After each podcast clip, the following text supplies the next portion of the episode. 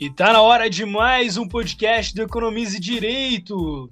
No episódio de hoje vamos falar sobre como a lei trata as nossas crianças. E para falar disso, nada melhor do que trazer um especialista, o doutor Evandro Pelarim, 48 anos de idade, 23 anos de magistratura, juiz de direito do estado de São Paulo, titular da Vara de Infância e Juventude de São José do Rio Preto, São Paulo. Seja muito bem-vindo. Opa, vamos lá, Matheus. Esse tema aqui é muito relevante. E claro, para falar também, Felipe Schiavinato. Fala pessoal, sejam muito bem-vindos a mais um episódio. É, dando aí também as boas-vindas ao doutor Evandro. É um tema, como o Matheus disse, muito relevante, muito interessante.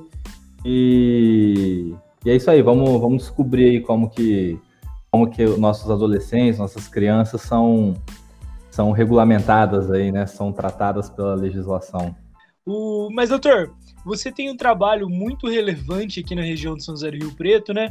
Mas antes disso, qual, qual a sua história? Como você chegou a fazer direito? como chegou nessa carreira de, de juiz, como foi para a área da vara da infância e juventude? Eu fiz faculdade de Direito aqui na Unesp em Franca, na Universidade Estadual Paulista em Franca. E me formei em dezembro de 1994, colegial. E voltei para casa dos meus pais, onde eu fui criado, no Mato Grosso do Sul, um tempo descanso. Voltei para trabalhar em São Paulo, na capital comecei a advogar, trabalhava numa editora também, é, enfim, e prestando concursos, mas nem nada de sonho de criança, nada disso, né? Apenas tentando mesmo arrumar uma profissão, né? Ter uma profissão. E acabei passando no concurso da magistratura. Foi um concurso na época muito extenso, eh, levou mais de um ano, desde a inscrição até a posse mas acabou dando certo e estou nessa profissão desde março de 1997.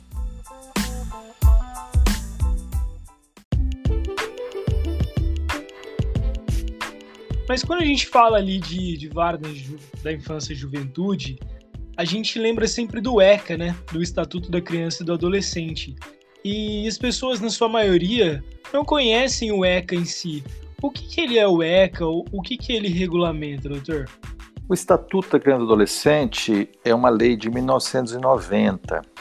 É, é, basicamente, ele, a lei disciplina direitos das crianças e dos adolescentes e também deveres para a família, a sociedade, o Estado, para que esses direitos que visam a pro, proteção da criança e do adolescente sejam efetivados. Né? Então, grosso modo falando e rapidamente falando, é isso.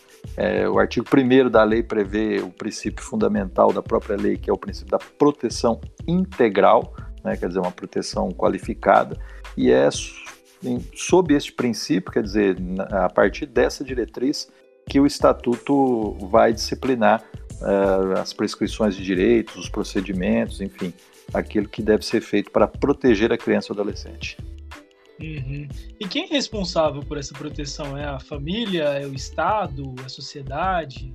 Sim, exatamente. A própria Constituição Federal, no artigo 227, ela é, é o artigo, o dispositivo matriz do Estatuto da Criança e Adolescente. Então, ali que é, praticamente enseja a criação do Estatuto.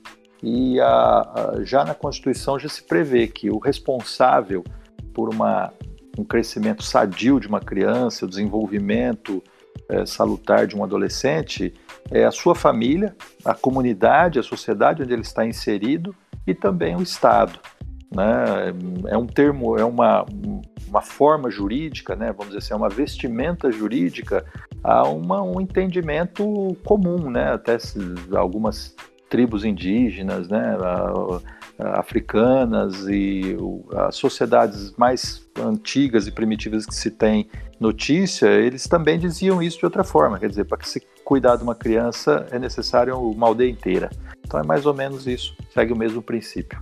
E, bom, e o Estatuto da Criança e do Adolescente, né, o próprio nome já é meio que autoexplicativo, mas uma coisa assim que o pessoal não sabe muito, né, o pessoal que nunca nem, nem ouviu falar sobre o ECA, existe diferença e qual é a diferença entre uma criança, um pré-adolescente e um adolescente? Se o ECA regulamenta isso, se ele diz para gente o que é isso?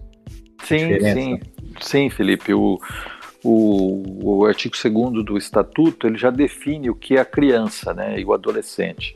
No direito brasileiro, essa é uma outra discussão que a gente pode fazer também, é, nós adotamos um critério para estabelecimento de, de responsabilidades, para, é, enfim, assunção de direitos também, é, um critério que nós entendemos, que chamamos como critério biológico, né, fixado na idade. Com base na idade, se define várias coisas no direito brasileiro, até a definição de criança ou adolescente, que para o estatuto a criança é 0 a 12 incompletos e o adolescente 12 a 18 incompletos. Então, e essas diferenças têm importância prática também, não é só simplesmente definir, né? Então, uma das importâncias previstas no próprio estatuto é que a criança, ou seja, a pessoa até 12 anos incompletos, ela não vai ter uma resposta é, com medida socioeducativa caso cometa um crime. Então, uma situação bem absurda, né? Já aconteceu, e, né, raramente, mas acontece. Uma criança de 11 anos que mate alguém, ela não vai receber nenhuma medida de restrição de liberdade, como internação, por exemplo. Né? Que todas as medidas socioeducativas são destinadas a adolescentes. Então, a, a definição também é importante por isso, pelas consequências que vai ter para a criança ou para o adolescente. Salvo engano, até numa palestra sua, é, houve a apresentação para mim de um conceito novo que é o biopsicológico, né? É esse mesmo, que é o da, da Inglaterra? É, a, a esse, essa, é, é, essa conceituação ela é importante quando a gente discute a questão da, da imputabilidade, né, ou da maioridade penal, né, no âmbito penal, que no direito brasileiro é definido a partir da Constituição Federal a partir dos 18 anos. Então, para se ter uma resposta com pena, com privação de liberdade no sentido de pena criminal, só pode ser possível aquele que cometa um crime definido na lei e tenha mais de 18 anos. E então como se dá essa, qual é o critério para se estabelecer a partir dos 18 anos? Então, os ordenamentos jurídicos em geral do mundo ocidental adotam três critérios para definir a responsabilidade penal ou a imputabilidade. O critério chamado psicológico puro, uh, um critério biológico puro e o meio termo entre eles que é o biopsicológico. Então, países como a Inglaterra, por exemplo, adotam o critério psicológico puro. Então, só para você ter uma, ideia do que isso significa na prática, eu me lembro que na década de 90 é, duas crianças, uma de 11 e uma de 8, é, levaram uma outra de 6 ou 7 até um trilho de ferro. E isso foi gravado para as imagens, enfim, imagens terríveis. E, e as crianças acabaram empurrando essa de 6 anos no trilho e o trem matou aquela criança de 6 anos. As duas crianças foram submetidas a um processo é, penal e receberam uma, uma pena e estão até hoje. Elas cresceram e são adultas e estão presas até hoje. Então a Inglaterra, na Inglaterra não existe uma idade limite, base, vamos dizer assim, desculpa, uma idade base para se atribuir a responsabilidade. Importa para eles uma investigação psicológica para saber se o indivíduo tem condições de responder, sabia do caráter ilícito que estava fazendo, tem condições de responder e em que medida vai responder. É claro que essas crianças não foram para um presídio de adultos, elas ficaram em instituições de menores, mas depois, com a, com a maioridade, foram para presídios. É, agora, isso é diferente no critério biológico por como brasileiro. No critério brasileiro de atribuição de responsabilidade, não importa, por outro lado, se uma criança de, ou desculpe, um adolescente de 11, de 17 anos e 11 meses sabia que estava fazendo algo ilícito, ou pelo menos é presumível, né, e com bastante solidez nessa presunção, que um adolescente saiba que matar é errado, né? Mas não importa, aos 11 anos, aos 17 anos e 11 meses, ele vai responder como adolescente, não com pena criminal. Por quê? Porque o estabelecimento da responsabilidade é um critério absoluto em cima da idade pura e simples. E assim vale no direito brasileiro para imputabilidade penal, vale para definir quem é criança e adolescente, vale para se atribuir a possibilidade de trabalhar licitamente aos 16 anos, 14 como aprendiz, para até para responsabilidade, é, é, para a possibilidade do exercício do direito do voto acima dos 16. Enfim. Mas existe um meio termo, o critério biopsicológico, que é adotado nos países da Europa continental e também na maioria dos estados nos Estados Unidos. Então se adota geralmente uma idade base baixa e a partir dessa idade se estabelece uma avaliação psicológica na pessoa para saber se ela saber do caráter ilícito do fato e possa responder por ele. Né? Então Itália, 14 anos e Portugal, por exemplo, são dois lugares que eu já fui conheço, fui para estudar isso. É, a partir dessa idade, 14 na Itália, 16 em Portugal, se cometer um crime, se faz uma avaliação para saber se a pessoa pode responder criminalmente por aquilo, por aquele fato. Uhum.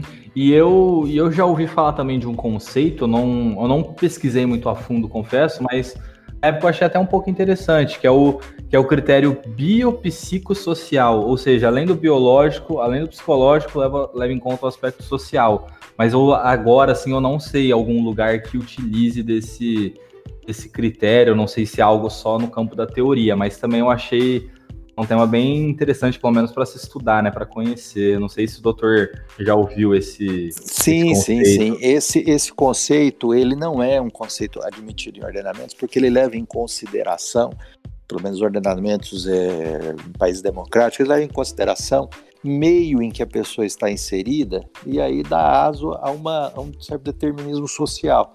Então, quer dizer, a pessoa que está em algum lugar, ela teria uma maior propensão a cometer um crime, né? Então, o critério é, social no envolvimento do crime, ele, ele no, no cometimento do crime, ele tem um, um, certo perigo que não é o critério psicológico, da avaliação psicológica da pessoa, que leva em consideração o indivíduo, né? Uhum, entendi.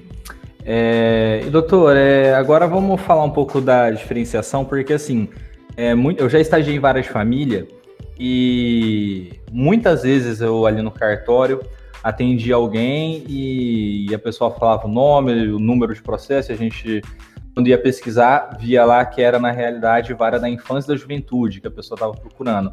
Eu queria saber, é, até para diferenciar para as pessoas é, terem esse conhecimento, qual a diferença é, quando a gente fala em, de menores de idade, né?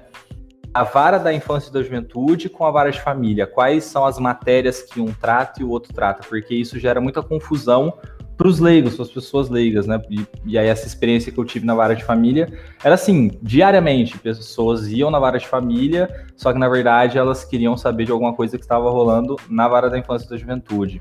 Sim, né, essa confusão existe mesmo e muitas vezes ela fica numa linha muito muito tênue para saber a competência de qual juiz vai decidir aquela causa, né? Se o juiz da infância ou de família.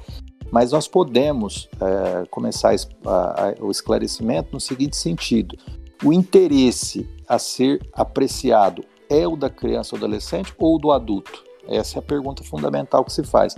Ah, o, o pai brigou com a mãe, é, estão se separando, a criança está no meio, isso é interesse de adulto. Nós não temos, ah, mas a situação de risco da criança. Não, a situação de risco da criança ela se revela, na maior parte das vezes, quando o pai e a mãe abandonam o filho, quando o pai e a mãe maltratam o filho, é, quando expõe a criança ou adolescente ao risco. Aí se divisa o interesse da criança adolescente.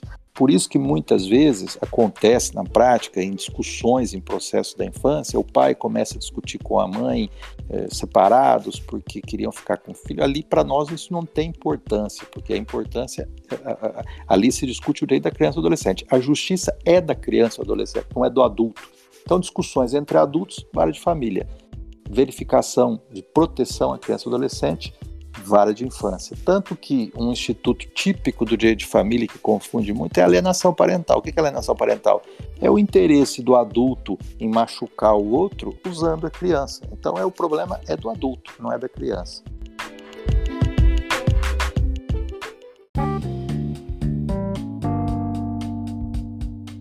E quando a gente fala de proteção à criança, logo a gente lembra também do conselho tutelar, né? Que atua na proteção à criança. E como que ele, que ele faz isso, doutor? O Conselho Tutelar também é um órgão criado pelo Estatuto da Criança e Adolescente, um órgão novo, né? não existia antes esse, da forma como foi criado. Então é um, um conselho, como o próprio nome está dizendo, é um órgão colegiado de pessoas leigas. A lei não estabelece um critério de conhecimento técnico para exercer esse cargo de conselheiro tutelar. E a lei define quais são as funções desse conselheiro como o próprio nome já, né, já, já deduz o próprio nome, o conselheiro é aquele orientador, é aquela pessoa que vai auxiliar né, a família, a criança, enfim, a, a criança fique protegida. Né? Então ele vai na linha de frente para atender os casos concretos, práticos, mas para isso também é dá ao conselho tutelar a possibilidade de peticionar em juízo, a possibilidade de uma emergência aplicar uma medida de proteção à criança adolescente. Né? E a lei diz assim que essas pessoas vêm do povo, né? É um misto que a lei faz entre um, uma instituição técnica de amparo criança adolescente, que é a vara da infância, e uma instituição do povo, uma instituição que vem das pessoas para fazer esse temperamento, né, entre o técnico e entre aspas o político, aquele que está entre o povo, né? Uhum. É o, o conselho tutelar a gente percebe, né, quando é época de eleições, né, pro, pro cargo de conselheiro tem tem de várias áreas, né, professores, muitos professores às vezes candidatam, advogados também, né, muito advogado atua na área, então é bem é bem diversificado, né, o, os cargos de conselheiro, quem ocupa, né, esses cargos. É, o intuito da lei é exatamente esse, né? É trazer para um ambiente técnico um olhar da sociedade. Né, para dizer o seguinte: olha, uh, quem está na linha de frente, quem uh, presenciou o fato, quer dizer, o professor que sente o problema na escola, né, aquele líder de bairro que sabe como a situação está no seu, na sua localidade enfim, é uma intenção da lei de fazer essa, essa mistura, né, é, na, no atendimento aos direitos da criança e do adolescente. E como que o conselho ele vai intervir em situação ali de perigo de lesão à criança, por exemplo? Qualquer denúncia que houver, Matheus, que pode ser feita em qualquer canal de atenção, a polícia, militar, civil, na, no próprio fórum, no site da prefeitura, enfim, qualquer lugar, e no próprio conselho. Então, os conselheiros têm uma certa estrutura né, física e, e, e de locomoção em que eles podem é, imediatamente estar presentes em um local onde há necessidade de um amparo imediato, né, que muitas vezes não pode ser desempenhado propriamente só pela própria polícia ou por outros órgãos de atendimento que também são de proteção. Então, o conselho tutelar ele pode atuar na prática. Por exemplo, né, um exemplo, ele pode, numa determinada uma denúncia de uma determinada residência que uma criança foi abandonada, está na rua. O conselho tutelar pode ir lá recolher essa criança, levar até uma instituição de acolhimento e o que a lei diz é que ele tem que comunicar imediatamente o ocorrido ao juiz. E, e assim, é, é uma dúvida que eu acho que muita gente tem, porque pelo menos, não sei se hoje isso acontece ainda, mas eu na minha época de escola, tive minha fase bagunceiro, digamos assim, né? Que ia pra diretoria, ia muito pra diretoria. Aí a diretora, né, falava, né, eu acho que pra colocar medo na época, ó, oh, eu vou chamar o conselho tutelar, não sei o quê. E a gente, né, pequeno, criança, ficava com medo. Eu não sei se isso acontece hoje em dia, mas muita gente tem essa dúvida. O conselho tutelar, né, num caso desse, de uma criança muito problemática na escola, aí vamos pegar um caso sério, uma criança realmente que bate em professor e aí casos extremos é, o conselho tutelar ele vai atuar como no caso desse? Ele vai punir a criança, que muita gente pensa que vai punir a criança, mas não é bem assim, né? O conselho tutelar ali ele vai agir de uma forma mais um pouco diferente, né? É, o que é, é, essa discussão, Felipe, ela é uma discussão muito aguda e às vezes leva a alguns equívocos, não só é, de quem avalia a situação, mas equívocos muitas vezes de quem operacionaliza o sistema e de quem interpreta o que está acontecendo. Porque quando se diz que vai proteger uma criança ou adolescente, não significa necessariamente, né, não, não está se dizendo que o conselho tutelar, ou o juiz, ou o promotor, quem quer que seja, vai passar a mão na cabeça de uma criança, ou principalmente de um adolescente que cometeu um crime, que, que enfim, que praticou, né, como você diz, uma agressão a um professor. Não. Proteger, muitas vezes, é dizer não. Proteger é pôr limite. Proteger é encaminhar aquela criança ou adolescente para um lugar que ele não quer ir né? Então, é, não é necessariamente aquilo que você faz com um adulto, em que se algema, põe numa viatura, é, enfim, põe num local muitas vezes que é difícil de ficar para qualquer um, né? Uma cadeia, mas também, por outro lado, proteger não significa dizer que está falando que aquela pessoa fez um ato equivocado, a criança ou adolescente está certo, não. Né? Então, um, um, conselheiro, quando vai atender uma ocorrência, ele tem essa dimensão, ou ele precisa ter a dimensão do que isso que está acontecendo. Né? É claro que o temperamento que nós temos que fazer, e parece evidente, e aí eu acho que muitas vezes tem o equívoco de quem interpreta, é que uma criança não tem a compreensão, muitas vezes, do que está fazendo, que um adulto tem que ter, até pelo, pela idade, pela responsabilidade, pelo tempo de vivência. Né? Então, você não vai tratar uma criança de 10, 11 anos que, que, por exemplo, joga uma pedra na vidraça com a mesma intensidade de um adulto mascarado andando na rua, em bando, uh, falando que está proteção não sei o quê, e, e, arremessando a mesma pedra na mesma vidraça. É uma diferença muito grande de comportamento e entendimento ali. Né? Então é sobre isso que nós temos que debruçar e o que é muito importante para quem está no mundo do direito. Né? O leigo ainda pode errar, aliás, nós podemos ter que compreender o equívoco, mas nós, operadores do direito, não. O direito ou a justiça é a medida das coisas. Uma, isso é o, o, o elementar para nós, operadores. Nós temos que saber medir as coisas e separá-las. Né? Jamais nós podemos fazer parte, nós que somos operadores do direito, daquilo que a gente chama o quê? De agitador de movimento exclamativo, né? Você entrar no, na procissão e falar, ah, tá errado, tá certo, e ficar jogando pedra como se fosse um protestante qualquer. Não, você é uma pessoa que tem que exatamente colocar as coisas no seu devido lugar. É, tem que sair um pouco do senso comum, né, que, que, se cria ao redor do... O direito é muito alvo, né, do senso comum e isso acaba é, prejudicando. Mas né? o senso comum, ele forma exatamente a consciência que permeia é, o, a, o, entendimento do direito, né? Então, a lei é feita a partir dos fatos e não os fatos a partir da lei. Então, nós temos que a nossa função como operadores de direito é exatamente dizer isso que nós estamos falando, esse exemplo concreto aí básico, né? Uma, uma coisa é uma criança de 10, 11 anos atirar uma pedra numa vidraça, outra coisa é um adulto, né? Mascarado, né? Estou dando um exemplo concreto, jogando a mesma pedra na mesma vidraça. Há uma diferença, né? O ato é o mesmo, sim, sim. mas o tratamento que vai ser dado aos dois tem que ser completamente diferente. Uhum.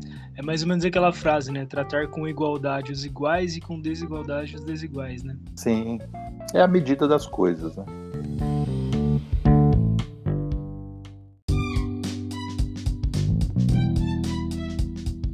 É, então. E, e aí, já pegando já esse link aí, é, vamos entrar agora no assunto que para nós do direito é muito, é muito claro, né? Mas para quem não é do direito e nossos ouvintes são a maioria, né, não, não é do direito, o menor de 18 anos, afinal, ele comete ou não comete crime, assim, no sentido legal de crime? Não, o que a lei, né, nós, nós vivemos também no mundo normativo, né, nós operadores do direito. Então, o direito é o quê? Né? O que é o direito? É uma pergunta fundamental. O direito é uma ciência, tem muitos né, que entendem que o direito nem seria uma ciência porque não tem um método e um objeto definido. Por quê? Porque o direito não é só a lei. É diferente de você falar ciência médica, né, enfim, ciência biológica, enfim. O direito, o direito é difícil de se definir, por quê? Porque o direito ele não é só a lei. A lei é um aspecto do fenômeno jurídico, né, que é muito amplo, muito complexo, né? Nós, tanto que a nossa faculdade de direito, o que, que nós aprendemos no direito? Só é, a leitura de lei? Não, nós aprendemos um pouco de psicologia, de sociologia, de medicina legal, de filosofia, de português, né? enfim. Sociologia. Um Exatamente. Por quê? Porque nosso fenômeno, o objeto do nosso é muito amplo, mas inclusive a lei. A lei é também, podemos dizer assim, uma faceta das mais importantes do nosso objeto, mas não é a única. Logo, também nós não podemos fugir da lei. Então, o que agora, o que, que determina se um fato é crime ou não? É a lei. Nós não podemos fugir disso. Não é o nosso achômetro, né? Ah, eu acho que isso é erro, então se eu acho que é erro, é crime. Não, é crime se está previsto na lei. E como funciona? O Código Penal diz lá, faz uma imputação singela, matar alguém. Isso é crime. Está definido, fato típico, né? E como é que fica isso para o menor de 18 anos? A lei também define, é, um, é uma ambientação normativa também. Então a lei diz que todo aquele com mais de 12 anos que comete um fato definido na lei penal como crime pratica ato infracional. Então a lei, o Estatuto do Adolescente, ele se socorre do Código Penal para quê? Para suprir. Ele não vai discriminar como Código Penal os fatos típicos de ato infracional. Não. Ele faz uma remissão num artigo só. Ele fala é ato infracional e, portanto, sujeito à medida socioeducativa todo aquele fato que a lei penal defina como crime. Uhum. Nós temos que, então, é, e, e, nós no direito, nós não podemos dar o nome que a gente acha nas coisas também, não. Né? Nós temos também que seguir aquilo, o chamado nome em iuris, aquilo que está na lei. Então, nós não podemos, tecnicamente, dizer assim, o adolescente cometeu o crime. Não, até porque a lei não dá esse nome. A lei diz, o adolescente cometeu o ato infracional. E o que é o ato infracional? é aquilo, aquele fato definido como crime pela lei penal. Você dá uma uhum. volta toda, mas o nome técnico é ato infracional. É, e, e, é muito comum, porque, tipo assim, pra gente é muito claro, é muito claro, mas para quem não é do direito, é, ver um adolescente de 17 anos e 11 meses e falar, ah, ele cometeu um crime, né? Mas juri, é, legalmente falando, não é um crime, né? Como o doutor mesmo falou, é um ato infracional, né? Um ato é, análogo ao crime, digamos assim. Isso, um ato análogo ao crime. Mas qual que é a diferença fundamental, então? A diferença fundamental é exatamente a resposta. Há outras diferenças, mas a, a, a diferença fundamental é a resposta que se dá ao cometimento do crime e a resposta que se dá ao cometimento do ato infracional. Num, você tem a pena criminal, que pode ser o quê? Penas de restrição de liberdade, como a privativa de liberdade, e no ato infracional você também tem restrição de liberdade, mas não no cumprimento de uma pena, e sim uma medida socioeducativa. Né, que vão ser cumpridas em estabelecimentos diferentes, sob princípios diferentes. A pena sempre vai ser determinada desde o início, o ato infracional não. Né, o ato infracional é indeterminado o cumprimento. Você pode começar a cumprir e, dependendo do ato infracional cometido e da avaliação, com seis meses, o adolescente deixa a unidade de internação, por exemplo. Devido a quê? Devido ao comportamento dele interno, avaliação técnica foi feita, porque a finalidade da medida socioeducativa, como o próprio nome já denuncia, é socioeducar, é reeducar aquele adolescente. Enquanto que a finalidade da pena criminal, nós podemos discutir isso também, é uma discussão longa, mas aí eminentemente é a retribuição. Ao mal do crime é ao mal da pena. Você está fazendo uma vingança pelo Estado, né? Embora esse critério da retribuição pura e simples já tenha sido superado, tem a prevenção especial positiva, a prevenção geral, enfim, tem uma discussão longa aí. Mas na, no ato infracional, o intuito é a recuperação do adolescente. Uhum. É, e a gente pegando lá o, a teoria do crime é, utilizada atualmente, né? É, o adolescente ele comete um fato típico, antijurídico, só que não é culpável, né? Ou seja, ele. Por isso que ele não comete o crime propriamente dito, porque no, no rol aí da culpabilidade ele, ele é isento, né? Ele, a culpabilidade é excluída, né? É, depende é, o olhar que você dá, né? Se você for bater pela teoria finalista do Wetzel, você vai falar o que é o crime. O crime é um fato típico e ilícito, ponto né? Culpabilidade pressuposto de aplicação da pena. Uh, a teoria de que muitos dizem que é a nossa do alguns dizem que é a nossa do Código Penal é a teoria finalista da ação mas para outros a teoria da, da, da, da, teoria da culpabilidade, né, o crime seria um fato típico ilícito e culpável.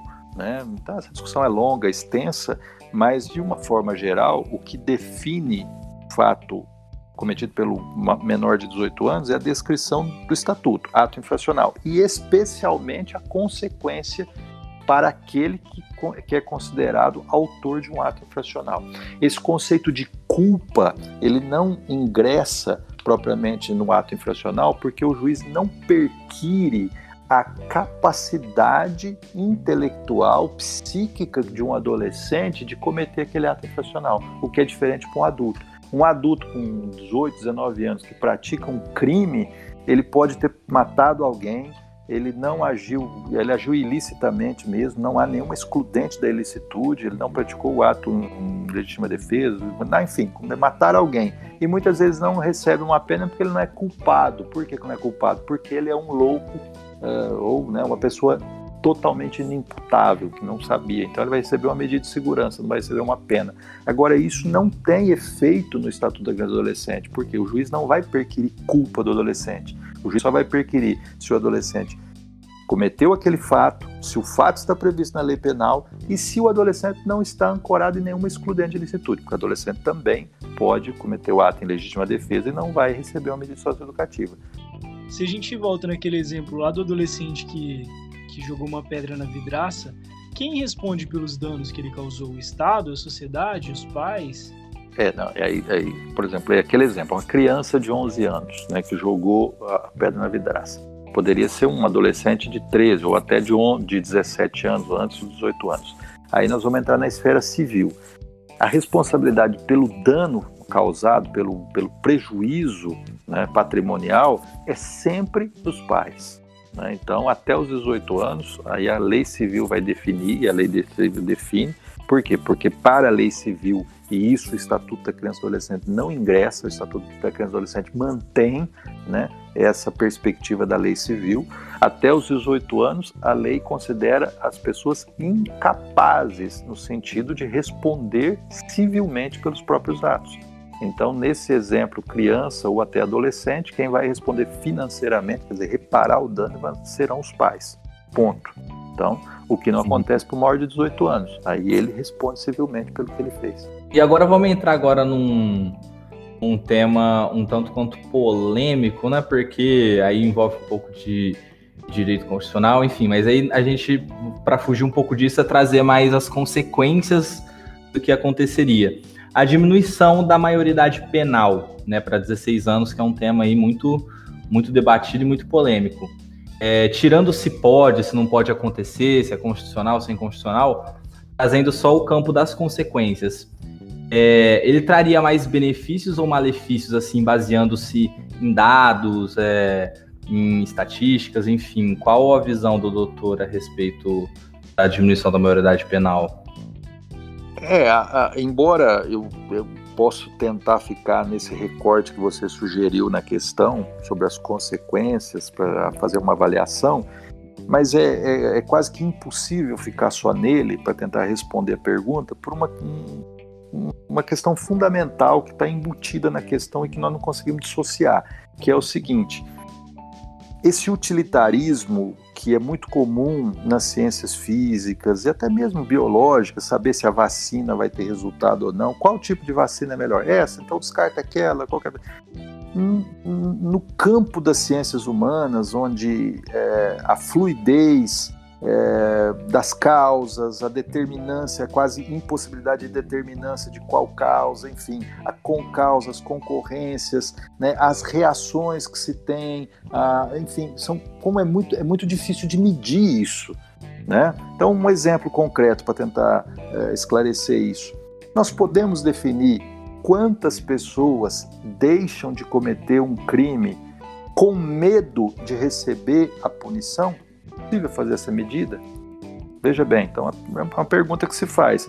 Nós podemos saber estimar quantas pessoas deixaram de matar com medo de ir para a cadeia? Veja que é muito difícil você medir isso. Né? Então, esse utilitarismo de medida é muito complicado no mundo do direito, principalmente do direito penal. É claro que isso não nos impede também de dizer o seguinte: é necessário uma punição para evitar que outros crimes aconteçam. Parece que existe essa relação, que não é de agora, evidente, né? mas é, essa relação é possível de ser feita. Agora, em que medida isso se dá? Essa é a grande questão que você tem que fazer. Logo, posto isso, né, é muito difícil de medir né, dizer assim, vai ser bom, né? Uh, será que vai impedir de, de outros jovens né, cometerem uh, crimes graves? Agora, uh, quando se pune uma, uma conduta e quando se quer eh, reprimir com o direito penal, a, a, a, discussão envolve critérios políticos tão amplos e tão, né, e tão polêmicos, ainda mais nesse tema para essa idade, que a discussão fica extensa, complicada e muito difícil mesmo. Porque, quer, quer ver um outro exemplo para esclarecer? Nós temos que observar quando, vamos, quando a gente vai punir uma conduta dessa para um menor de 18 anos, nele ou também não temos que entender uma certa satisfação das vítimas. Quer dizer, o direito penal é feito só para aquele que comete o crime, ou é feito também para a proteção de bens jurídicos, inclusive o bem jurídico vida, segurança pública, enfim, toda essa, né, essa situação. Eu me lembro de um professor de direito penal, o Guilherme Souza Nutti, que é juiz também, desembargador do Tribunal de Justiça, tem livros escritos, ele, ele, ele usa um exemplo seguinte, que foi juiz do júri muito tempo. Você quer ver né? Como o direito penal tem importância para vítimas, assista um tribunal de júri e veja a primeira fileira que é sempre reservada para as famílias das vítimas. Como elas aguardam, muitas vezes, aquele, aquele veredito. Como aquele veredito jamais vai trazer de volta a pessoa que morreu, mas vai ser um pouquinho de bálsamo naquela ferida que foi aberta e que jamais será tampada. Né? Então, o direito penal é, também, também é, é nessa extensão. Né? Então, é, é, muito, é muito vasto o campo para discussão e é, é quase impossível responder a questão só nesse recorte que você propôs. Mas até numa, numa questão mais prática ali, doutor, é, no dia a dia, porque é muito, muito veiculado aí que os menores são alvo até de, de outros é, maiores de idade para cometerem os crimes próximos à, à maioridade penal é realmente muito comum um menor de 17 anos e 10 meses, 11 meses, enfim, quase completando os 18 anos ali, é, cometer o ato infracional? Nós temos muito poucos dados consolidados sobre essa questão de, de, da idade do cometimento de crimes. Os estados que têm um banco de dados em relação a isso que você está colocando, melhor desenvolvido, é o estado de São Paulo e Rio Grande do Sul. Aliás, o Rio Grande do Sul é até melhor que o de São Paulo. No Rio Grande do Sul, eu, né, o que nós temos, a curva que existe é o seguinte: se você olhar a curva de adolescentes que passam a cometer crimes, aliás, desde criança, você vai ver que, que realmente até ali os 11, 12 anos é quase nulo o cometimento de crimes graves, homicídio, estupro, até mesmo pela força física, pelas né, questões de disposição e com, condições para cometer o crime. Então, é, é até os 12, 13 anos, é quase nula a, nula a ocorrência de crimes graves por pessoas dessas idades. A taxa começa a levantar a partir dos 13,5, 14 anos. E ela vai atingir o seu pico, se nós formos dar a parada em 18, e ela vai atingir o seu pico entre 15 e 16 a partir dos 16 e poucos anos, ela começa a decair novamente. Né? Não é o princípio lá atrás, quando começou, mas é, é, vamos dizer assim, o platô dela é bem curtinho, né? já que hoje nós estamos falando muito isso por causa da pandemia, o platô dela é muito curto, mas o pico não é aos 17 anos, é um pouco antes. É um pouco antes. Se dá exatamente por volta dos 15 e em elevação aos 16 e começa a cair novamente. Isso responde a algumas perguntas, a algumas questões que pode, nós podemos usar o dado para responder sobre a questão da imaturidade no cometimento do crime, né? Às vezes crimes graves, né? Nós temos não só dados, mas casos concretos que a gente verifica, principalmente eu que tenho 23 anos lidando com criança e adolescente, né, você vê muitos crimes graves cometidos por adolescentes por, assim, por completa falta de pensamento, completo desentendimento do que está acontecendo. Né? Aquilo que é, muitas vezes se diz foi na vibe, foi na, sabe, algo que também acontece com adulto, mas você percebe, é nítido, né? A total falta de senso de compreensão do que está acontecendo na, naquele momento.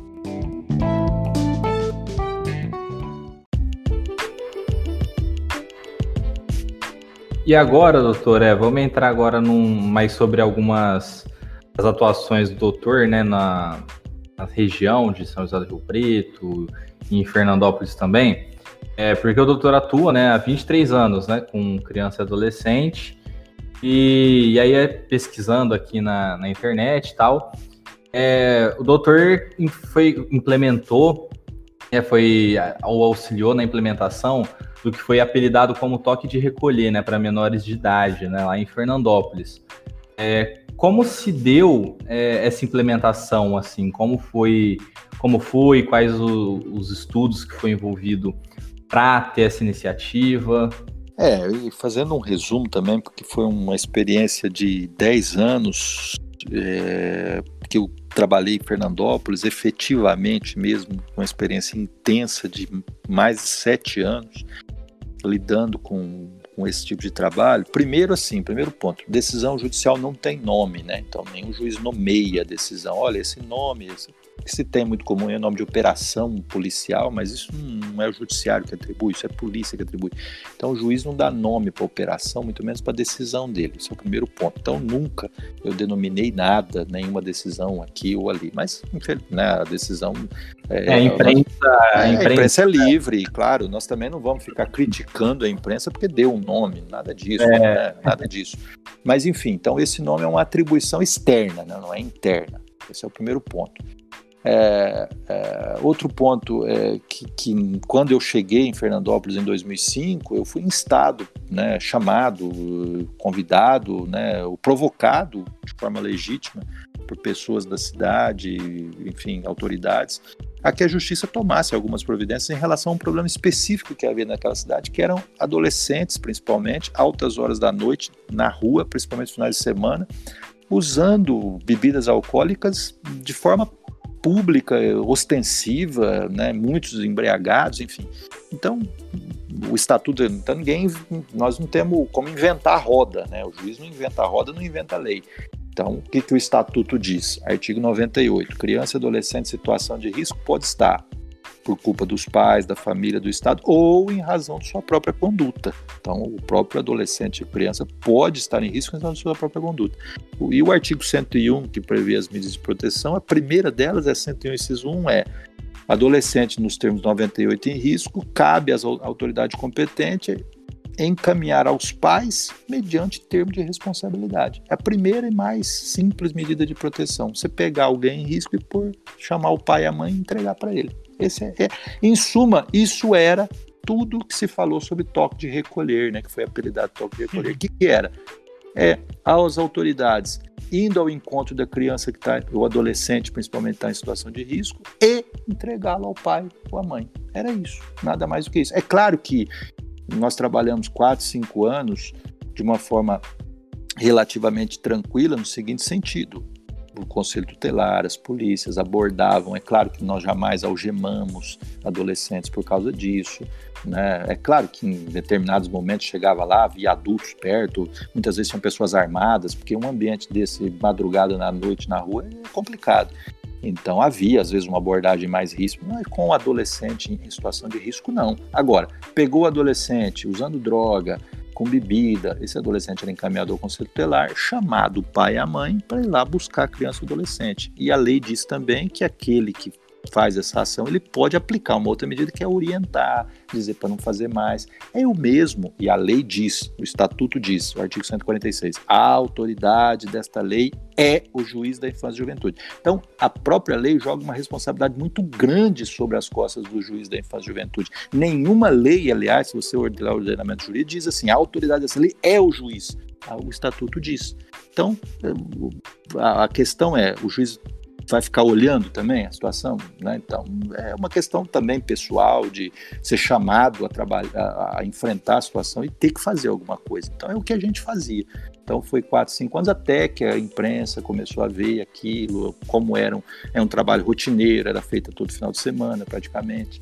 Né? Então aquilo ganhou muito né, estardalhaço e deu nome, virou aquela, né, aquele, né, coisa toda, mas enfim, mas em suma, simplesmente era isso. Aplicação de dois artigos do Estatuto, 98 e 101, inciso 1. É, e o que o doutor falou é, é, importantíssimo, porque muitas pessoas que não são do direito olham isso e acham que o juiz ele age sozinho, né? O que a gente chama de ofício, né, na linguagem jurídica. Mas nesse caso, o doutor foi provocado, né? Houve uma provocação, né? Sim, Felipe, houve uma provocação, inclusive é, é, uh, formal né, na época, enfim, mas, mas, né, isso não impede ou, ou, ou não é necessário, melhor dizendo, que haja uma provocação, viu? Por quê? Porque o artigo 153 do Estatuto diz que o juiz pode, de ofício, aplicar medidas de proteção, de, inclusive instaurar procedimentos. Então, o princípio da inércia da jurisdição que a jurisdição só atua quando provocada, contém exceções no direito brasileiro. E a maior das exceções é a atividade do juiz da infância e juventude. Também é exceção o juiz eleitoral, que pode agir de ofício em muitas ocasiões, mas nada é comparável ao que está no Estatuto da Criança e do Adolescente, à exceção ao princípio da inércia da jurisdição. Então, se você olhar artigo 146 e 153, você vai visualizar isso aí. E já em Rio Preto, né, na cidade de São José do Rio Preto, onde, onde o doutor é titular hoje, há também um grande trabalho feito na proibição de festas com, com menores de idade, com bebidas alcoólicas, drogas, enfim. Como que é que é feito esse trabalho? Ele vai ele vai se iniciar a partir de denúncia? Ele acontece de ofício? É, em todos os eventos, num, num, fim de semana, por exemplo, o senhor sai procurando aí a defesa dos menores? Não, então, é, mas é muito importante essa questão porque a gente consegue fazer uma comparação. Aqui, veja, é, cada lugar tem a sua peculiaridade, né? Talvez pelo tamanho da cidade. Aqui nós não encontramos tantas situações de risco, ou pelo menos não chegam denúncias, como havia lá. Né? Não é costume local uma via pública, embora até já me contaram que já foi no passado mas uma via pública onde pessoas ficam bebendo no meio da rua, adolescentes, enfim. Mas aqui o problema maior são as festas clandestinas, né? São festas que não são muitas vezes combinadas pelas redes sociais, etc. Então, e onde nós é, provocados assim por denúncias, nós é, pedimos o, o apoio da, das polícias, guarda municipal, enfim, para verificação e realmente constatamos e constatamos fatos muito sérios e graves. Então, é, já foram desde 2015 que eu cheguei. O último número que eu tinha eram mais de 800 crianças e adolescentes já é, surpreendidas em festas clandestinas aqui na nossa comarca. É, o número compilado pelo, pelo, pelos voluntários da Infância e Juventude. Né? É outro instituto que está só no estatuto, né? o artigo 194 do estatuto diz que o juiz ele pode constituir, ele pode nomear um corpo de voluntários para auxiliar o trabalho dele na prevenção. Então esse corpo de voluntários ele se desloca até os locais onde há denúncias que pode haver crianças e adolescentes em situação de risco, nessa situação de risco, e aqui em São José do Rio Preto, desde 2015, nós temos esse trabalho nesse sentido, voltado nesse sentido. E como, a, como é a responsabilização do, do maior responsável, né? Seja pela festa, seja por uma boate também, que já vi um caso de fechamento de, de boate aqui que vendia bebida alcoólica menor de idade. É, a lei tem, tem, tem sido mais rigorosa com o tempo. Né? Desde que eu entrei na magistratura, nesse tema, a lei vem sendo alterada, o próprio estatuto imprimindo maior rigor nessas situações. Então, hoje é possível o fechamento de um estabelecimento pelo juiz da infância e juventude, se aquele estabelecimento fornecer e entregar bebida menor de 18 anos. Até o fechamento do local é possível, né? ser a pena mais séria e mais grave. Mas pode desde multas, né? enfim. E a jurisprudência, embora não, não está na lei propriamente dita, a jurisprudência criou uma outra pena, que é o dano moral coletivo à criança e adolescente e já foi aplicado, inclusive, em São José do Rio Preto. Teve um estabelecimento aqui que recebeu uma multa de 300 mil reais de danos morais coletivos. Por quê? Porque foram localizados na, na, na inspeção que foi feita, na fiscalização que foram feitos, foram é, é, os comissários, né, o, melhor dizendo, os voluntários da infância e juventude, antigos comissários, eles identificaram com nome, RG, assinatura dos pais, 300 menores no local onde havia bebida a rodo, drogas, maconha, cocaína, enfim. Então, o dono desse estabelecimento teve uma multa de 300 mil reais em função disso. Esse estabelecimento fechou, inclusive. Eu, eu e o Matheus, quando a gente era menor de idade, ainda dava para entrar muito facilmente, né? Em, ali em 2013, né, Matheus? É, dava para entrar muito facilmente em casa noturna, a gente tinha com 17 anos, a gente entrava muito facilmente em, em, em festas, né, em casas noturnas, é, festas no, em casas grandes e conhecidas, né, de São José do Rio Preto, e realmente com o tempo a gente foi percebendo, né, algumas, algumas mudanças, né, inclusive ainda em 2013 eu lembro que teve uma festa que, que eu fui num show e e assim, coisa de uma semana antes, saiu a notícia de que iam pedir RG na porta e que a fiscalização ia ser muito dura. E, enfim, a gente começou a perceber uma mudança, né? Como, como começou a mudar. E eu lembro uma vez, eu acho que o Matheus até estava nesse dia, em um bar que entrou, acho que era o Conselho Tutelar, se não me engano, pedindo o RG das pessoas. RG, CNH, para ver a idade. Enfim, não pediram o meu, mas pediram de várias pessoas. Eles andavam literalmente no meio, né, entre as pessoas, iam pedindo, iam, iam abordando as pessoas e, e, e, pedindo, né, o documento de identificação. É, é, é assim, é bom esse, esse, esse papo que a gente tem, igual está tendo com vocês agora, para nós é uma oportunidade muito boa, sabe? A gente sempre conversa quando sempre pode, exatamente para esclarecer e dizer, nós não estamos inventando nada, eu friso e insisto nisso, isso está na lei, né? Criança ou adolescente não pode ter acesso a nenhuma substância que cause dependência, né? E o álcool, embora permitida a maiores de 18 anos, é uma substância proibida para menores também. Mas é a droga mais comum, né? De mais fácil acesso. É, é muito utilizada, é, é muito utilizada. É, eu, eu já vi aqui, aqui na, agora eu estou morando no Espírito Santo, aqui no Carnaval nem se fala, então, é, é bebida e droga, criança, assim, criança de 15 anos, 14 anos, abusando, né? A gente, a gente fica até de falar, na minha época não era assim, eu já tô nessa fase de falar, na minha época não era desse jeito. É, e aí, doutor, é, outra coisa, é, quando, eu, quando a gente lê na imprensa, né, o famoso apelidado pela imprensa toque de recolher, é, eles dão a impressão pelas reportagens de que, eram, de que era algo totalmente autoritário, né? Mas como o doutor explicou, era apenas a aplicação da lei. É, e aí eles dão a impressão no, nas reportagens de que após o horário é, estabelecido, ia levado para o conselho tutelar e etc. Era assim mesmo ou tinha, ou tinha exatamente que o menor tinha que estar numa festa, tinha que estar em um ambiente, é, em circunstâncias ali que realmente ele estivesse vulnerável, digamos assim? Então, isso é também interessante, Matheus. No nosso caso, o Felipe, no nosso caso, em Fernandópolis, nós não havíamos fixado horário para as pessoas. O que, que nós, o que, que nós colocamos na nossa decisão, né? Primeiro, houve a denúncia. Nós, então, nós não podemos atuar por ouvir dizer, né? A, a justiça é formal, o processo, procedimento, né? Precisamos de, é, como dizer, papelado, embora hoje tudo digital, né? Precisamos de um procedimento. Então, não atua por ouvir dizer. Então, peraí, polícia, vocês precisam verificar a situação denunciada. Conselho tutelar, acompanhe. Papapá. Então, essa decisão que foi dada formou um procedimento que, que foram os relatos iniciais, os relatórios iniciais dessas, desses, dessas, né, dessas fiscalizações. Senhor juiz, a situação de risco comumente encontrada por, por, por esses agentes que saíram para verificação ocorrem em finais de semana, geralmente depois das 10, 11 horas da noite. Ok, perfeito.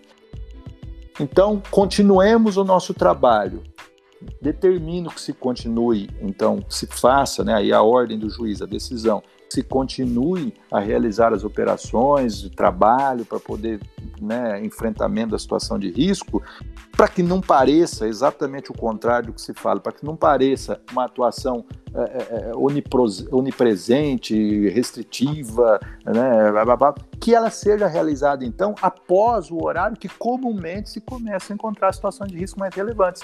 No nosso caso, Fernando Alves, 23 horas. Então, isso, veja bem, essa interpretação, né, e na época foi uma interpretação, peraí, doutor, o senhor está colocando um horário que as pessoas fiquem na rua. Eu não posso determinar que hora a pessoa fique na rua, não. Isso eu falo por Fernandópolis, né? Agora, teve outros locais que aí colegas escolheram colocar numa portaria, não pode ficar a criança, e cada um toma o seu. Não foi o caso de Fernandópolis.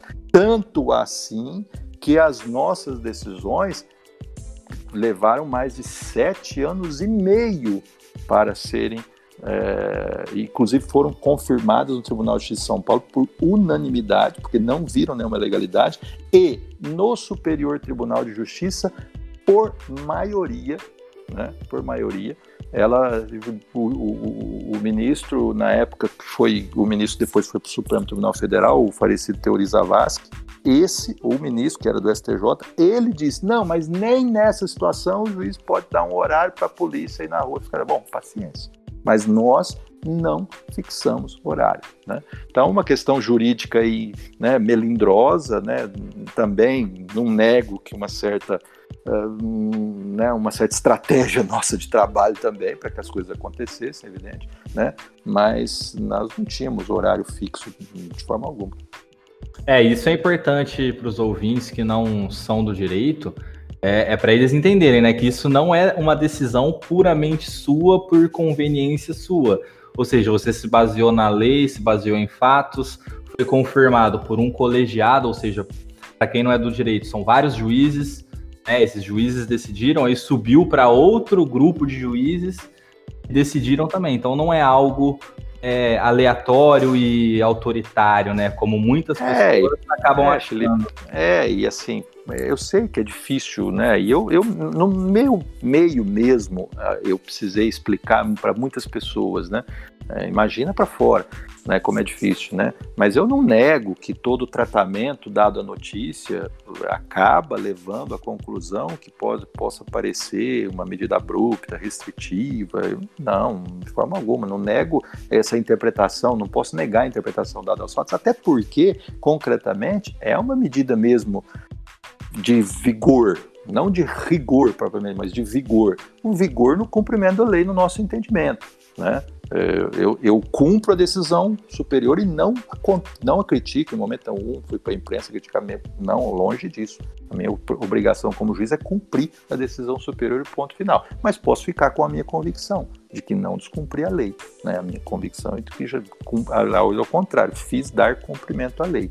Aliás, o artigo 35, inciso 1 da Lei Orgânica da Magistratura Nacional diz assim: o primeiro dever de um juiz qual que é? É cumprir a lei e obrigar que os outros a cumpram. Então é o chatão da história, né? É o que tem que então falar para a polícia: vai lá, vê se está a situação de risco, ainda mais envolvendo criança e adolescente, que a proteção tem que ser integral, né? Repito, não é uma proteção qualquer, proteção integral.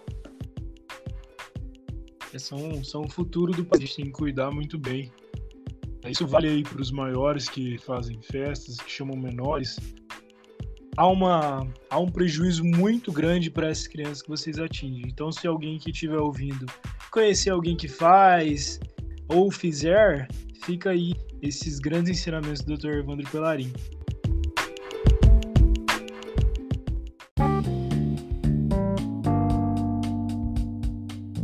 Mas qual o balanço que você faz dessa medida? É positivo, negativo em relação à aplicação prática ali? Como foi a, o, quais foram os resultados, né? Então, Matheus, é assim, primeiro, eu sempre, né, claro que eu já errei bastante, reconheço muitos dos meus erros, e principalmente na comunicação, né, é, é, claro que você quer acertar, mas você erra. Às vezes você faz consciente que está acertando e você está errando, né? Isso faz parte do ser humano, né? Agora também é, claro que, como todo ser humano, eu também tenho a minha lista de arrependimentos quando olho para trás, evidentemente, erros que eu não quero mais cometer e, graças a Deus, muitos não cometi novamente. É, mas um dos meus erros é exatamente na comunicação, né? uma, uma exposição que foi muito aguda a respeito disso. Eu quis dar, dar transparência, muitas das vezes errando, eu queria exatamente fazer essa explicação que eu estou fazendo para vocês. É dizer, não, nós não estamos indo é, é, é, sendo arbitrário com. Não é isso, gente. Veja bem o que nós estamos querendo fazer. Olha aqui a lei, né? Sempre foi a minha intenção fazer isso, né? É claro que o tratamento dado a essa notícia, a minha fala, nem sempre é assim. Repito, não estou para recriminar, longe disso. Mas assim, então Posto isso, eu também não, muitas vezes eu tomo cuidado de não ficar falando o que aconteceu, porque senão pode parecer no auto-elogio, auto-confete. E o juiz não está para isso também. Não estou para fazer a minha, avaliar, ah, eu trabalhei bem, estou com a minha consciência tranquila. Não, eu prefiro exatamente dizer assim: olha, tem uma lista de arrependimentos no passado, não quero cumprir nova, mesmos erros novamente, enfim. Resumindo, né? Para mim, pessoalmente, foi uma experiência muito rica. Por quê? Porque a lei diz que quem aplica a medida de proteção pode ser conselho tutelar, eh, enfim, eu juiz, eu juiz. A lei, em momento algum, diz que assim, juiz, fica atrás de uma mesa e fica dando ordem para os outros. Em momento algum está escrito isso. Né? Aliás, o, o juiz da infância e juventude, por essas obrigações, pelo, pela, pelo peso das obrigações que estão em seu ombro, faz dessa jurisdição ser uma jurisdição diferente, inclusive podendo agir de ofício, etc. Assim vai. Né? Então, eu fiz questão de também conhecer o que eu estava, o, o, o que estava acontecendo. Então, o que, que eu fazia? Quase sempre, quase todos os finais de semana, né, chutando aí 80% deles, talvez mais, quando as polícias e o conselho tutelar iam às ruas, eu fazia questão que eles não saíssem antes que eu desse uma palavrinha a eles. Às vezes eram os mesmos policiais, os mesmos conselheiros, às vezes não. Mas eu sempre ia para fazer a mesma missa. Então eu era um padre de um sermão só. Então eu ia lá e dizia para eles: meus colegas de trabalho, meus, né, daqueles que estão aqui no cumprimento da lei, coisa muito importante. Eu quero que fique muito atento a isso. Nós não estamos indo atrás de bandidos, nós não temos a intenção de algemar ninguém, muito mais criança e adolescente em risco. Claro que se pegar um adolescente cometendo ato infracional é diferente. Mas nós não temos, nós como Estado, nós não podemos chamar a pessoa de elemento, não podemos ficar usando essa linguagem coloquial da rua, nós não vulgarizamos o tratamento com as pessoas, nós não vulgarizamos o ser humano. Nossa moral é diferente. Nossa moral é a moral do respeito. E é isso que nós temos que agir. Então vão às ruas com esse, imbuídos com essa perspectiva. Então, e fazer questão para exatamente evitar abuso, evitar, né, enfim. E graças a Deus, graças ao empenho dos policiais, nós não tivemos um, tá aí um orgulho meu, um caso de policial em sete anos e quatro meses e 23 dias que eu contei que trabalharam, né? Não todos esses dias, evidentemente, nos finais de semana principalmente, e que teve um, um, uma denúncia penal, né, com condenação com um policial nosso conselheiro. Jamais, nunca teve.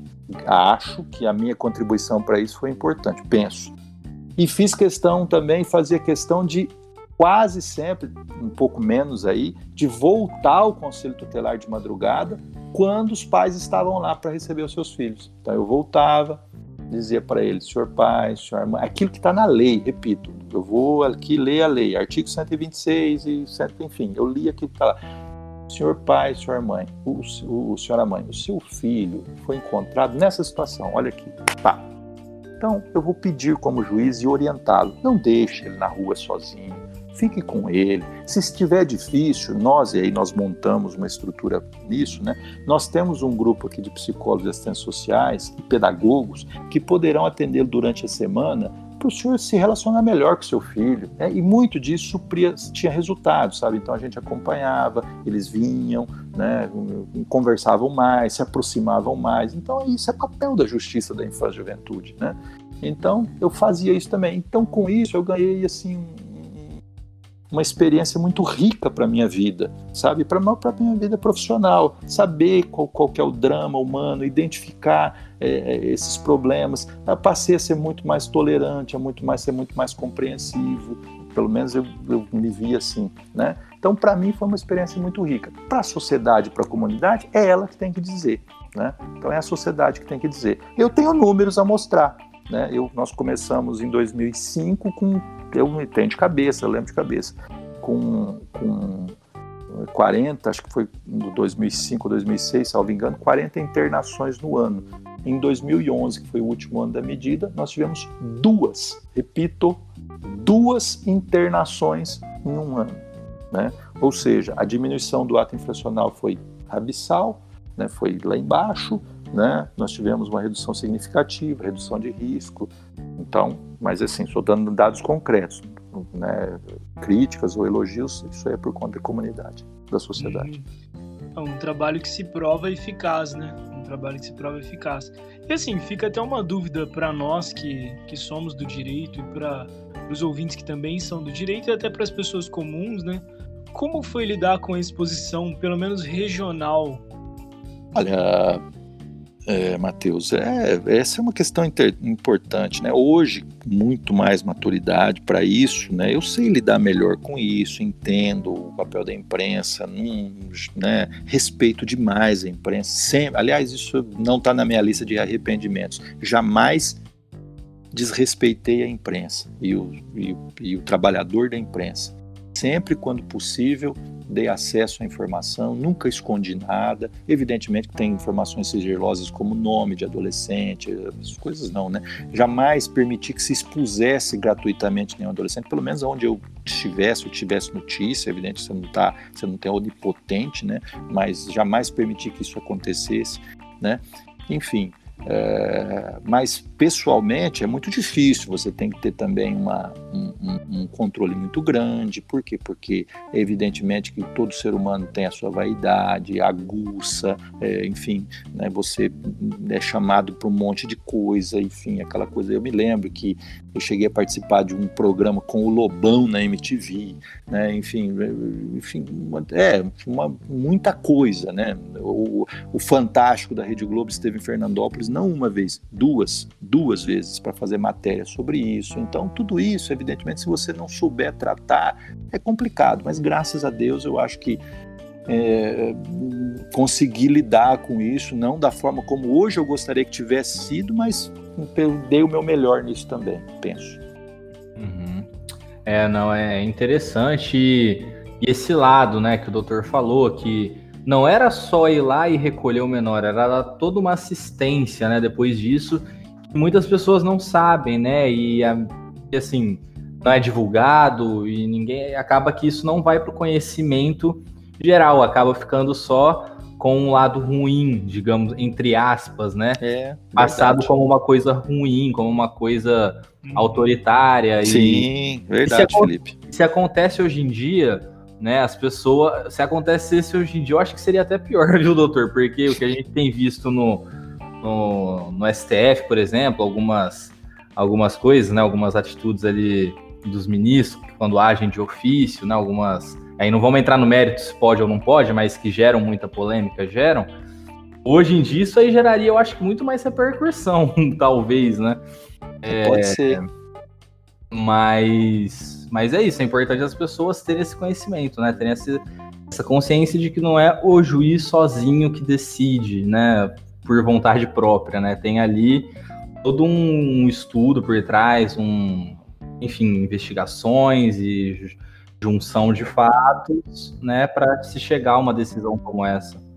É claro, Felipe, que como você bem colocou, né, o que vem a lume, quer dizer, o que é mais é, nítido, que fica mais, né, vamos dizer assim, a espuma né, do, do, do, do leite batido, é o que fica né, aos olhos é o que? Ah, a criança não, e adolescente não pode ficar na rua, ponto. Porque até porque isso realmente chama atenção, é polêmico, né? E é claro que não é possível fazer um. Veja bem, nós estamos conversando há mais de uma hora. Imagina se é possível numa imprensa você explicar e que quem fica também para escutar tudo isso aí, né? Mas é claro que é como você está dizendo, a coisa é muito mais profunda, não é só uma espuma. Pelo menos o nosso trabalho não. Em Fernandópolis não era um trabalho de espuma, havia todo né, uma, né, um aprofundamento na situação das famílias, né? É, repito, esse trabalho que era feito com as crianças e adolescentes em risco e quantos desses adolescentes que foram acolhidos que realmente eram dependentes de drogas e mais sérias que o álcool, né? Vários, inúmeros, e o que, que nós conseguíamos para eles? Internações, em, quando eram necessárias, né? Pegava o adolescente levava para internação, não, tem que passar numa avaliação médica, a lei exige avaliação médica, então era passado para a questão de saúde, tinha essa área da saúde também envolta nessa questão desse trabalho, que envolvia esse trabalho. Esse adolescente, quando estava numa situação muito difícil, é, que o médico entendia que era caso de internação, ele era internado, ele ia para uma comunidade terapêutica, não uma comunidade terapêutica qualquer, mas uma comunidade terapêutica paga em valores altos, que é destinada para adolescentes de famílias vamos dizer assim, ricas. Por quê? Porque a comunidade fazia sua contribuição de Fernandópolis. A comunidade se cotizava a pedido nosso para que aquele adolescente também recebesse o melhor tratamento possível, onde estivesse. Então a gente mandava para. Na época eu me lembro que tinha ótimas é, comunidades em Uberlândia, em Araraquara, depois apareceu uma em Votuporanga. Então, onde tinha, nós né, passávamos um, uma, uma, busca onde tinha o melhor, porque nós também queríamos o melhor. E geralmente esses adolescentes eram pobres, famílias humildes, né? Então a gente quer recuperar também pelo melhor. Então tem, tem muito mais do que isso, né? Mas assim, nosso tempo também aqui, é, enfim, daria aí duas horas para discutir só isso. é. é todo um, todo um trabalho conjunto, né? Do antes, durante e depois. Um belíssimo trabalho.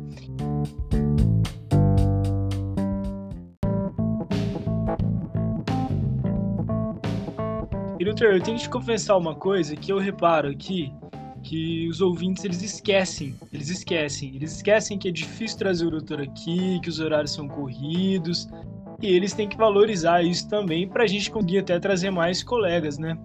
Então, clica no botão seguir. Você que está ouvindo agora, clica aí no botão seguir e manda esse podcast para uma pessoa que merece receber esse conhecimento. Quando eu falo merece, é porque é um conhecimento muito rico. Então você vai mandar para uma pessoa muito especial que ela vai enxergar de outra forma o tratamento com os nossos jovens, né, das crianças e adolescentes.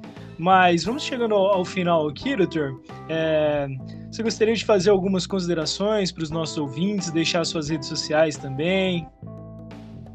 Não, Matheus, agradecer o convite. O pessoal também não está sabendo, né? Que eu dei uma, uma duas pisadas com vocês. Né? Mas mas é, é para o pessoal que tá, estiver ouvindo, né? Eles marcaram comigo duas vezes, eu confirmei duas vezes, as duas vezes eu pisei com eles. mas não é, não é do meu feitio, mas infelizmente esses dias têm sido muito, mas muito corrido. Embora em pandemia, eu tenho ido ao, tenho, tenho que estar no fórum todos os dias, estou no fórum todos os dias. Essa semana fiz audiência segunda, terça e hoje.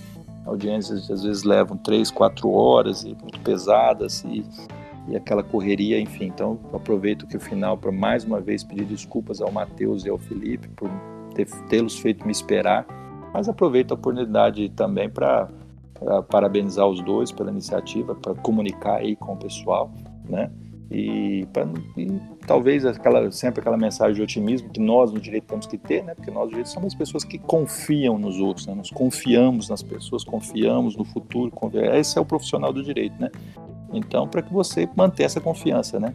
Não combina. Então, dá uma mensagem. Não combina com quem faz direito, tá naquela horda do pessoal que reclama de tudo, que não acredita em nada. Não, então você tem que fazer outra coisa, né? Aqui, aqui é outro departamento, né? O nosso departamento é o departamento da confiança. Então, se você está no direito, você está no departamento da confiança. Isso aí. Não, mas valeu muito a pena essa espera aí, né, Felipe? Não, valeu demais, valeu demais. É um conhecimento muito bom e é bom que a gente sabe aí dos bastidores, né, dessa, dessa polêmica que tinha. E, enfim, é muito esclarecedor e é um excelente trabalho. É, e é isso aí, tá sendo E aqui já deixando aqui minhas considerações finais, é, para quem gostou do tema, né, de, do, do, trato com os menores adolescentes, um documentário muito bom que eu até pesquisei aqui. Eu vi no primeiro período é, esse documentário, quando tava, aliás, no segundo período da faculdade. É Juízo, o maior exige do menor. Um documentário, não sei se o doutor conhece, deve conhecer, né? A juíza Luciana Fiala, acho que é isso, Luciana Fiala, lá do Rio de Janeiro, é, que simula né, audiências na vara de, da infância e juventude com menores infratores. É muito bom, muito interessante. E quem gostou do tema pode assistir, deve ter no YouTube aí completo, enfim. É minha dica aí, é um bom tema aí para reflexão. Uhum. Não, um conteúdo muito rico, muito rico, muito esclarecedor. É, eu confesso aqui que no primeiro, acho que no primeiro semestre da faculdade, eu tive uma palestra com o Dr. Evandro, enfim, tinha eu e mais uma galera no auditório, uma palestra sensacional. E me marcou muito já no começo da faculdade esse olhar para os menores. Então, foi sempre um desejo meu, uma vontade minha conversar e poder levar essa mensagem, aquilo que eu recebi um pouco mais longe. E hoje a gente teve essa oportunidade maravilhosa de conversar aí por mais de uma hora e levar todo esse conhecimento para o maior número de pessoas que eu conseguir. E que forma eu vou conseguir? Eu vou conseguir através do meu Instagram, arroba Medeiros. Então, se você ainda não me segue, vai lá e também arroba Economize Direito, que a gente vai postar todos os episódios lá para você ver. E também no nosso blog, economizedireito.com.br e o Instagram do Felipe, arroba Felipe Schiavinato, que nunca posta nada, né, Felipe? Que vergonha, viu? tem que começar a postar. Vou, vou o tem que me tem muito conhecimento e não passa para ninguém. Uma vergonha. E no meu Instagram, aliás, para quem tiver isso para quem estiver ouvindo antes do dia 20, tá rolando um sorteio lá de dois livros maravilhosos que eu não vou te contar quais são. Corre lá, arroba o Matheus Medeiros. Mas é isso, vamos chegando ao final de mais um episódio do Economize Direito. Hoje foi sensacional, não esquece de enviar para uma pessoa muito especial que merece receber esse conteúdo de qualidade. É isso, tchau!